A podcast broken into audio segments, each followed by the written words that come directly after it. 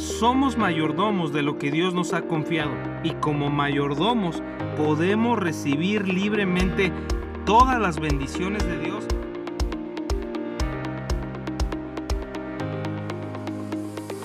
Y continuemos con el tema acerca de finanzas y aprendamos juntos, tú y yo necesitamos la intervención de Dios para que a pesar de los obstáculos que hoy pudiéramos estar enfrentando, podamos prosperar.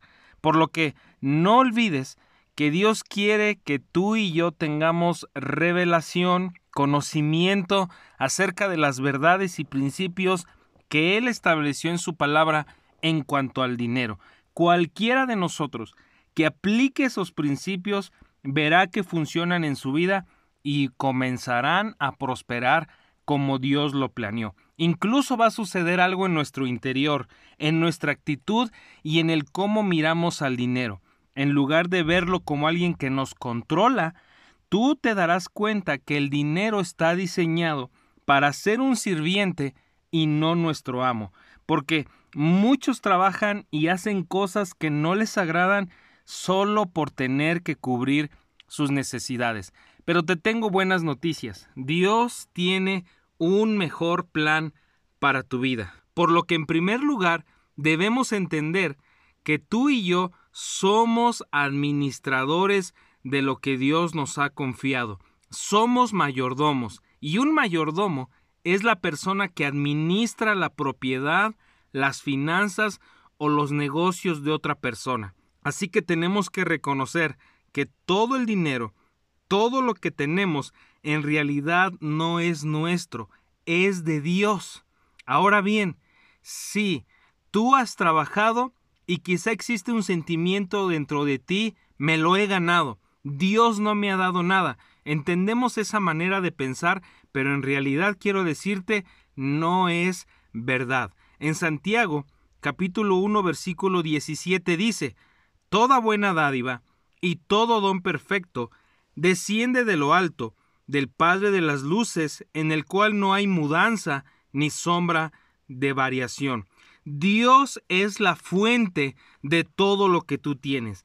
Él te dio la vida, te dio talentos, habilidades, y aunque tú has trabajado, como vimos en Hechos 14, Dios no se ha dejado sin testimonio.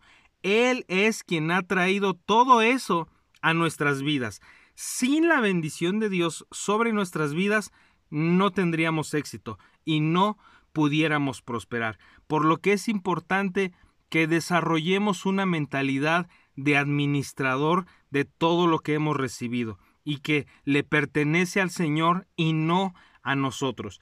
En 1 de Corintios 4:2 dice: Ahora bien, se requiere de los administradores que cada uno sea hallado fiel.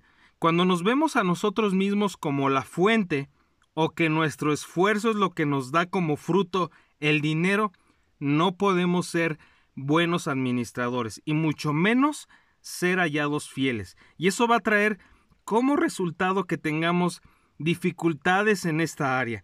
Pero quiero decirte algo, no estamos compartiendo esto desde una plataforma donde todo lo hemos hecho bien nosotros y los demás no hemos tenido que aprender y con la ayuda de Dios y tomando pasos de acción, las cosas han cambiado también en nuestras vidas. Dios no quiere que tú sigas pasando noches sin dormir, pensando en cómo le vas a hacer, o no teniendo lo que necesitas, o que sigas un ciclo de deuda interminable. Porque sabes algo, hay quienes parece que tienen todo pero lo deben o lo están pagando con intereses. O hay quienes no deben, pero no pueden ir más allá porque el dinero es un obstáculo. O hay, hay quienes tienen, pero no le están dando el uso correcto y están sufriendo en otras áreas. Porque sabes algo, la mayor cantidad de problemas en el hogar son por temas de dinero, porque si hay o porque no hay, y todos los problemas que se puedan derivar del dinero. Familias se han dividido, hijos han sufrido, matrimonios se han roto por temas que se originaron del dinero. Por ello es que Dios quiere hablarnos y quiere enseñarnos. Dios quiere que lo veamos a Él como la fuente de todo en nuestras vidas. En Deuteronomio 8:18 dice, Sino acuérdate de Jehová tu Dios, porque Él te da poder para hacer las riquezas, a fin de confirmar su pacto que juró a tus padres, como en este día. El simple cambio en nuestra manera de pensar de dueño a mayordomo va a significar una gran, gran diferencia, porque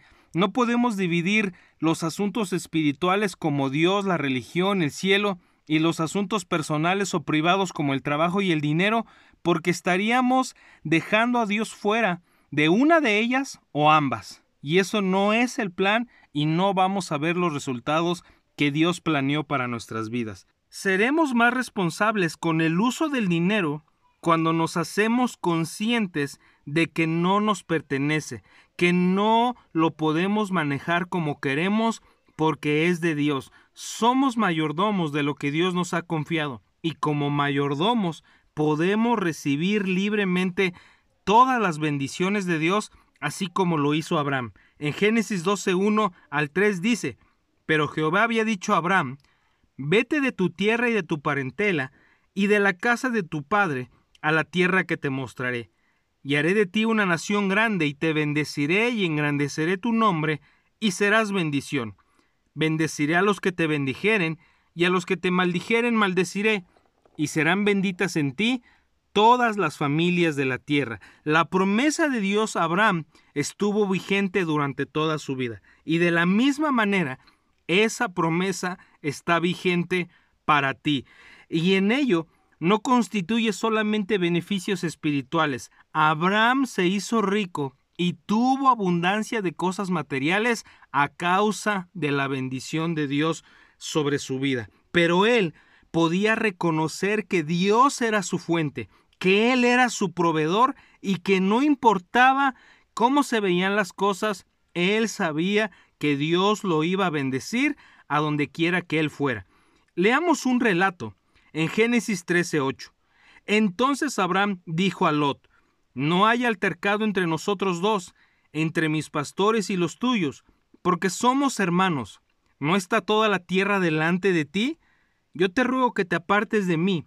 Si fueres a la mano derecha, yo iré a la izquierda, y si fueres a la derecha, yo iré a la izquierda. Tanto los ganados de Lot como los de Abraham necesitan pasto, dependían de la tierra y del agua que hubiera cerca. Ya habían aumentado tanto que la tierra no daba abasto para ambos, por lo que tenían que tomar una decisión de separarse. Pero vemos que Abraham le deja la elección a Lot para tomar la tierra que parecía un desierto o la tierra que se mostraba abundante, según los ojos naturales.